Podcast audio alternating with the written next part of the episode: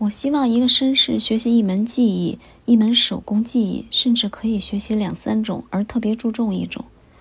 儿童爱好忙碌、不肯安宁的天性，总是应当加以引导，用于对他们自己有益的事情。让他们这样做有两种好处：其一，通过练习而获得的技能本身就是值得拥有的，不仅语言和学术方面的技能，而且绘画、切削、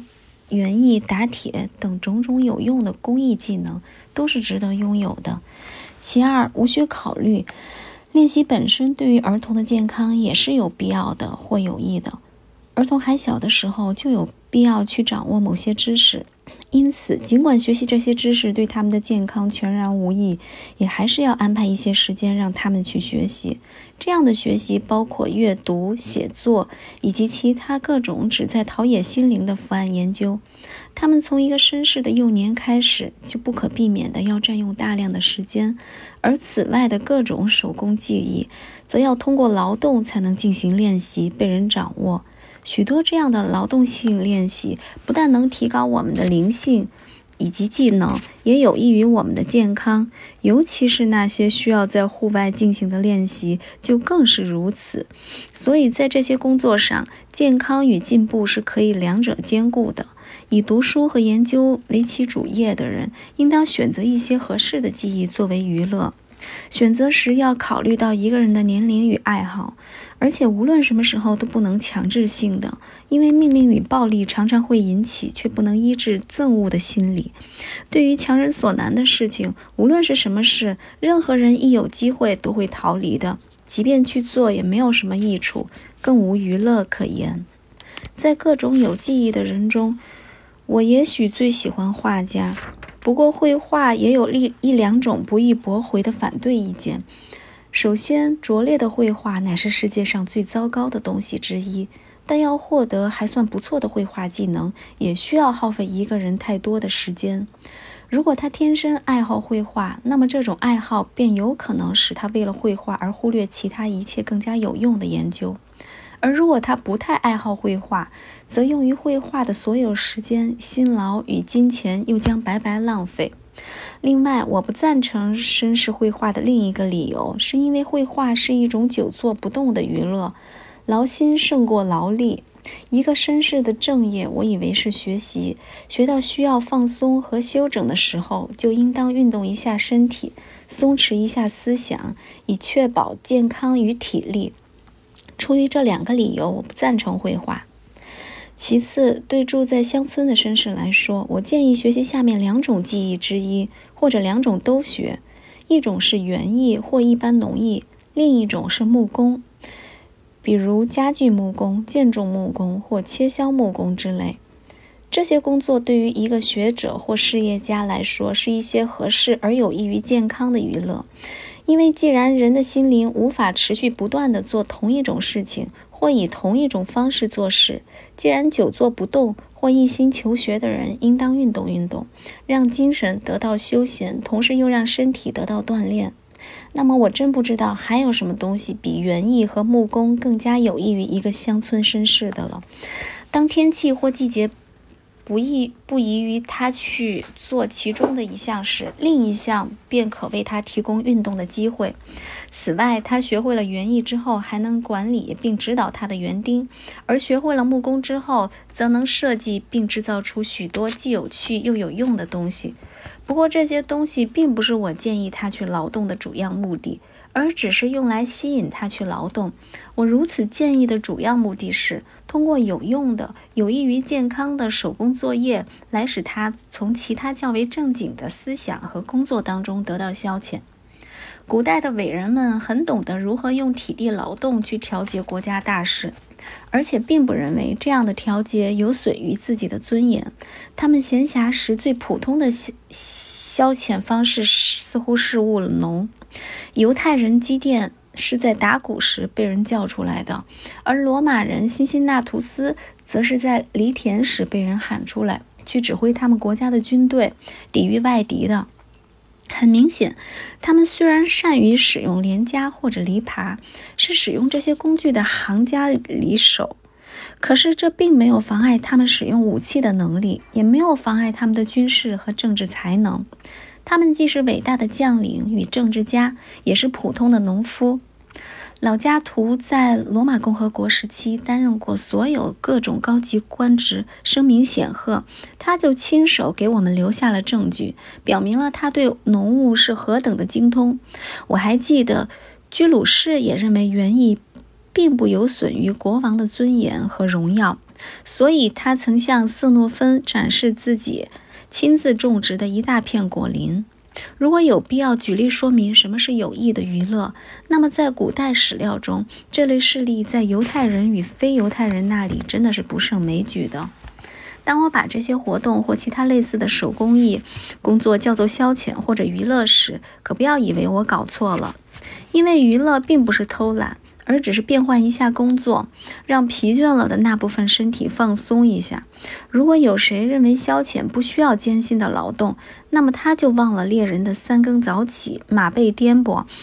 闷热难耐以及饥寒交加的种种情形。然而，大家都知道，打猎是那些最有地位的人物常常进行的娱乐。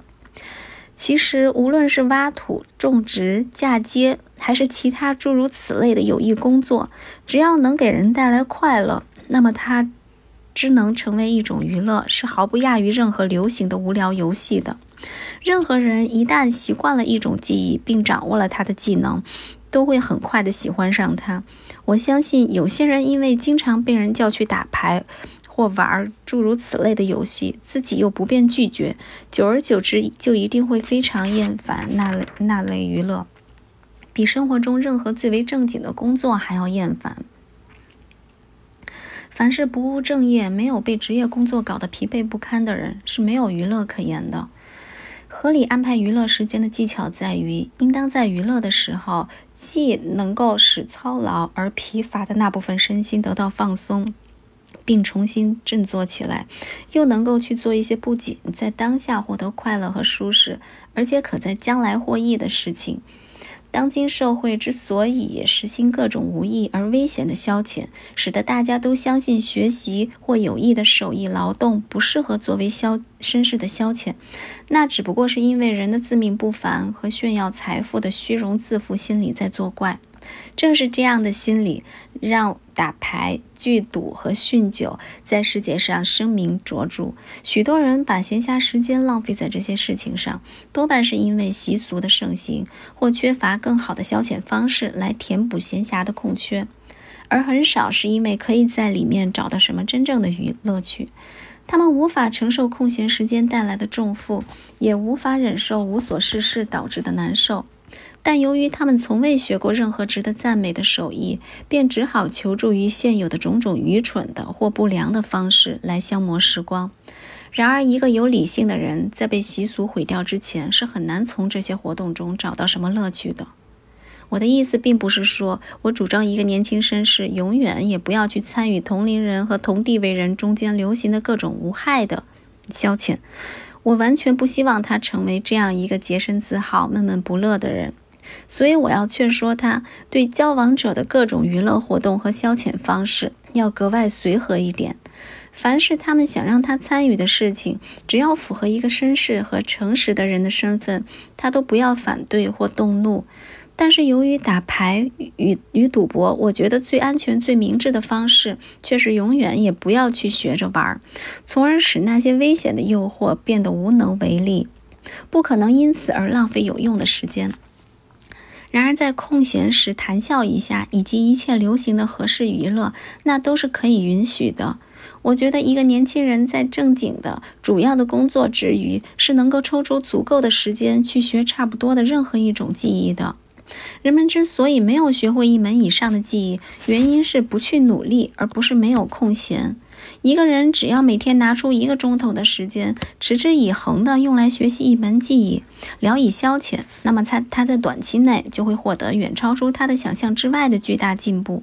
这种做法，即便没有别的好处，即便只是驱逐时尚中那些常见的、邪恶的而无用的危害消遣，向大家表明他们并非必须之物，那也是值得提倡的。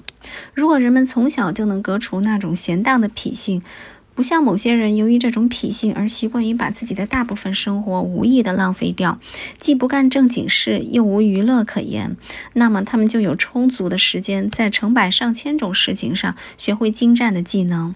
这些技能即便与他们的职业没有多大关系，也是绝不会妨碍他们的职业的。因此，我认为，基于这个理由以及前述的各种理由，一种懒惰的、无精打采的、像做梦似的打发日子的脾性，乃是年轻人身上最不可放任不管的东西。那是一种真正的病态，一种不健康的表现。除了病人之外，无论出现在何种年龄和何种地位的人身上，都是不可容忍的。除了上述各种记忆外，还可以加上熏香、油漆、雕刻以及一些铁匠、铜匠和银匠的技艺。如果他像多数年轻绅士一样，相当一部分时间是在大城镇里边度过，那么他还可以学习切割、抛光、镶嵌宝石或者打磨光学玻璃。在这么多种各种各样的精巧手艺中，他不可能连一种喜欢的都找不出来，除非他懒惰或者堕落了。这种情况在正确的教育方法下是不会发生的。既然他不可能一天到晚都在学习、读书与谈话，那么除了运动所占用的时间之外，他一定还会有许多空余的时间。这些时间如果不用于学习一些手艺，便会以较坏的方式被消磨掉。因为我可以下结论说，一个年轻人是很少愿意完全坐着不动无事。不动无无所事事的，如果这种情形出现，那就是一种必须加以纠正的错误。